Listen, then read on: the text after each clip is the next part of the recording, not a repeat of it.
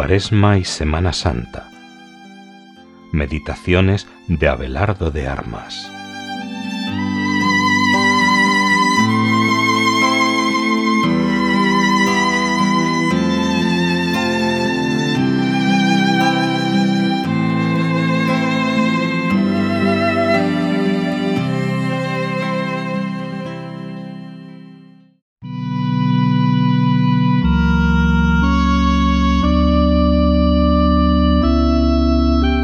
Lunes Santo. No se haga mi voluntad, sino la tuya. Lucas 22:42.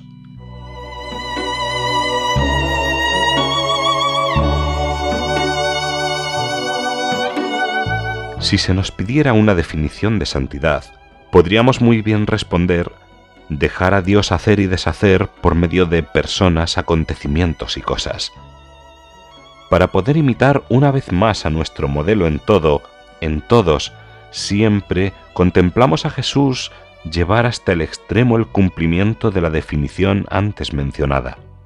Contemplémosle clavado en la cruz. Ha dejado que le desnuden. Ha abierto sus brazos para que le fijen al madero.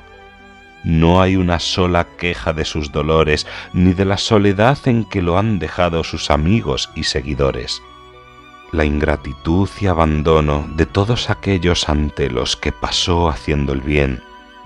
Tampoco se queja del odio de sus enemigos y se entrega en sus manos como en manos de la voluntad de su Padre. En palabras y en conducta expresa su total abandono, y no mira como nosotros si la cruz es justa o injusta, si nos viene de manos de criaturas con buena o mala voluntad. Además, le vemos con una preocupación incesante por cumplir la voluntad del Padre hasta el extremo. Si se queja de tener sed, es para que se cumplan las escrituras que profetizaba que darían en su suplicio hiel y vinagre como bebida. Nosotros en nuestras cruces no estamos pendientes de que el Padre sea glorificado. Difícilmente callamos, y nos justificamos si la cruz que recibimos nos resulta injusta. La penúltima palabra es anonadante. Consumatum est. Todo está cumplido. Es decir, ha mirado a todo lo que el Padre quería de él y ve que lo ha cumplido con la fidelidad y el amor que el Padre esperaba. No se ha mirado a sí mismo, lo de él no cuenta para nada. ¡Qué gran lección!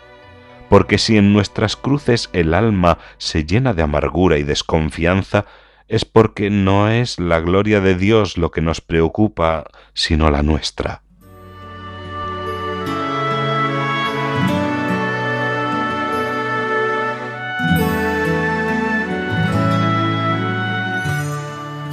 Si miramos los sentimientos de Jesús crucificado con los que le rodean, veremos que no hay nada de amargura contra nadie.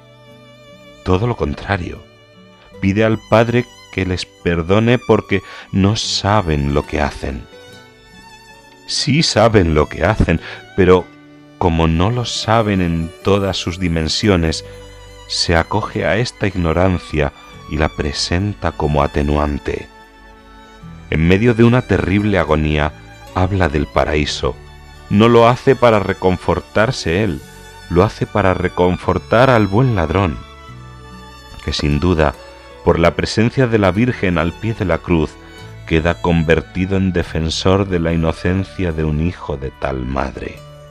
En momentos de muerte y amargura, de dolor y desamparo, viendo allí a su madre, Jesús se ocupa de ella y del discípulo predilecto en Juan nos ve a nosotros, y en Juan nos da por madre a la mujer en cuyo seno limpísimo y virginal se encarnó el Verbo de Dios ahora crucificado.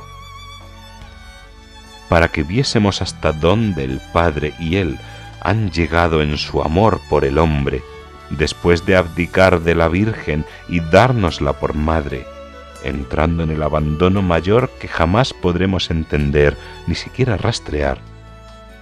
Dirá al Padre, ¿por qué me has abandonado? Es este un abismo inescrutable, porque el abandono es mutuo. Se interrumpió la comunicación. Y es aquí cuando, sin apoyo humano ninguno, y en abandono divino total,